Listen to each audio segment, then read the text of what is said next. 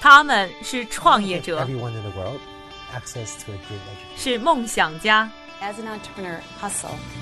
是行业先锋的代言人。他们因为勤奋，通过智慧和激情，从平凡里走出不一样的人生。我是一加，这里是创业美国，带你了解美国前沿创业者成功背后的故事。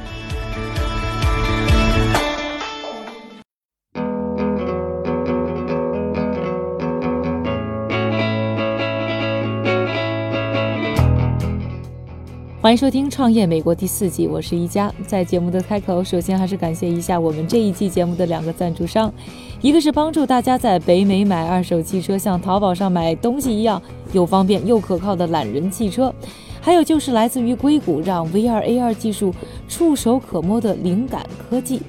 本次节目呢，我们一行人来到了硅谷，探访 AR 领域的一个巨头。AR 就是加强现实，但是我们今天拜访的巨头不是 Google，不是 Facebook，而是一个创新企业叫 Meta。Meta 创建于2012年，目前已经生产了两款 AR 眼镜。通过它的眼镜，可以在现实世界当中制造出全息影像，同时呢，你还可以通过手势来控制这个全息影像。他们的产品被业界看作是完胜 Google Glass，而且是最有潜力成为微软 HoloLens 竞争对手的 AR 可穿戴设备。融资额到目前已经达到了七千三百万美元。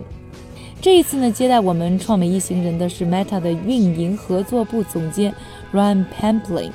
他告诉我，他的顶头上司就是 Meta 的 CEO 和创始人，几乎从来不接受媒体的访问，因为专注于创建一款成功产品，这可能就是他的成功要素。所以啊，非常遗憾，我们没有在这次的采访当中能够和他的创业者直接对话。但是说到呢，Ryan 呢也是一个非常有意思的人，他自己就是一个创业者，在广告业已经有自己非常成功的生意。Ryan 呢可以说是 Meta 最早一批的用户，在2012年，他决定放弃自己的创业项目，从 Meta 的用户变身 Meta 的员工。首先来听一听他的一分钟 pitch。Hi there, I'm Ryan from Meta, and at Meta. 大家好，我是 Meta 的 Ryan。我们制造的是世界上沉浸式体验最好的增强现实科技。我们的产品让人们不仅可以看到，还可以触摸全新物体。我们开发的这个眼镜能够首次带给人们这种全新的体验。我们这里的团队大约有一百多个人，我们致力于将虚拟层面附加到真实世界上。这项科技将彻底改变我们与电子世界与周边环境的互动体验。更重要的是，改变人与人。之之间联系和交流的方式，这项科技最终也会影响到世界上的任何一个行业。问题其实不在于我们能做什么，而在于还有什么是我们不能做的。不过目前我还不推荐戴上我们的眼镜去游泳，因为目前的产品还不防水。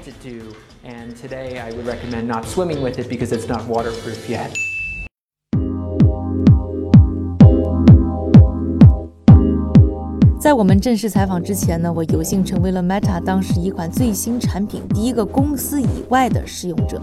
在这个测试当中呢，我可以通过手去移动地球，对于汽车进行解剖，感觉非常的神奇。Ryan 告诉我，Meta 从小小的创业公司起家，一路走到今天，离不开上百人的精英团队。Really smart, visionary CEO. 我们的 CEO 极其聪明，而且具有长远的目光。他居然能够幼稚到闪出一个想法，说我可以做到，就投身这个领域开始创业了。敢问还有谁会这么做？他会，我们会。此外，我们还雇佣的不仅仅是硅谷最聪明的人，我们雇佣的是全世界最聪明的人。我们现在有大约一百二十多名员工，他们来自全世界二十多个国家，都是 AR 各个研发领域的顶级专家。可能呢，很多的朋友呢是今年七月份因为一款游戏《口袋妖怪》火了，才开始呢关注一个新概念呢，就是 AR 增强现实。但其实啊，像 AR 还有呢就是相关的啊虚拟现实 VR 这些概念呢，在创投圈、在科技圈已经火了几年了。很多的大公司像 Facebook、像谷歌，投入了很大的人力和物力呢，在这方面的开发和研究。而在这个领域当中呢，也诞生了一些呢创新企业。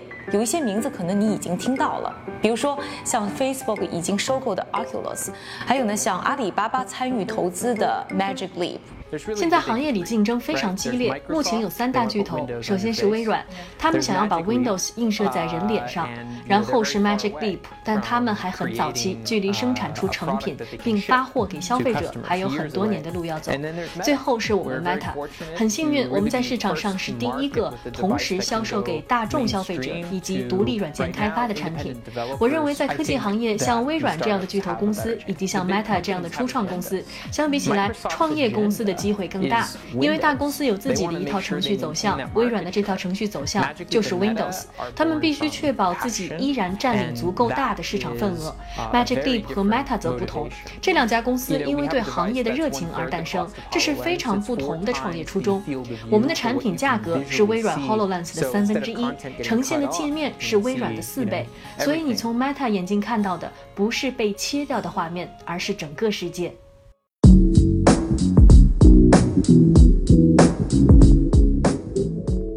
现在您在收听的是《创业美国》第四季。今天呢，要聊一聊 AR 行业当中的一个巨头 Meta，一个创新企业。更多精彩内容，请在微博、微信上搜索“创业美国”，关注我们。在微信上输入关键词“增强现实”，还能收看很多和行业有关的精彩小片。二零一二年，谷歌眼镜惊艳亮相，成为科技和时尚的宠儿。人们为谷歌眼镜的未来科技感震撼，将它捧上了《时代周刊》二零一二年的最佳发明的神坛。也是同一年，Meta AR 眼镜登陆了众筹平台 Kickstarter。出人意料的，这一次与巨头谷歌的正面对决当中，Meta 竟然收获了超过预计目标一倍的好成绩，获得了二十万美元。这一战之后呢，Meta 成为了硅谷的明星创业新星。而当年的万众瞩目的谷歌眼镜诞生不到三年就被谷歌公司宣布终止销售，从惊艳到没落，直至黯淡的退出历史舞台。I think that 我认为谷歌的初衷也是想做一款跟我们一样的产品，但是他们所在的时间点要达到这个水平还过早了。我给一个参与过谷歌眼镜开发的人展示过我们的产品，他说：“你们做到了，这就是我想象中谷歌眼镜应该有的样子。”而很多人会好奇，我们是否会被收购？其实 Meta 的存在并不是为了被收购，也不是为了让谁变得富有。我们不在乎钱，在这里的每个人都因为梦想而在这里。我们认为自己对行业有独到的见解，对如何制造出一个更自然的电脑有自己的理解。我们要确保这个产品必须完美。但是如果把公司拱手交付给别人，他们的决策可能会发生错误。而对我们而言，每一步走对是极其重要的。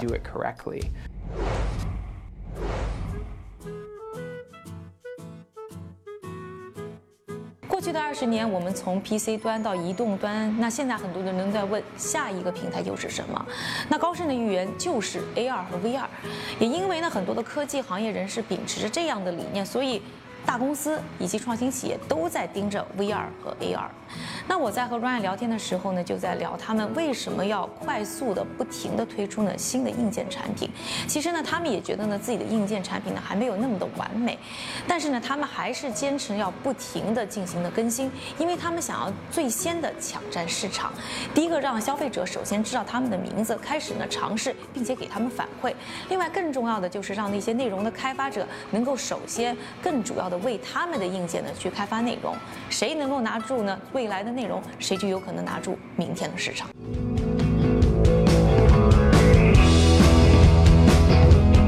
那么在这场竞争当中，Meta 前进的方向又在哪里？我们的创美投资人又会给他们怎样的评分？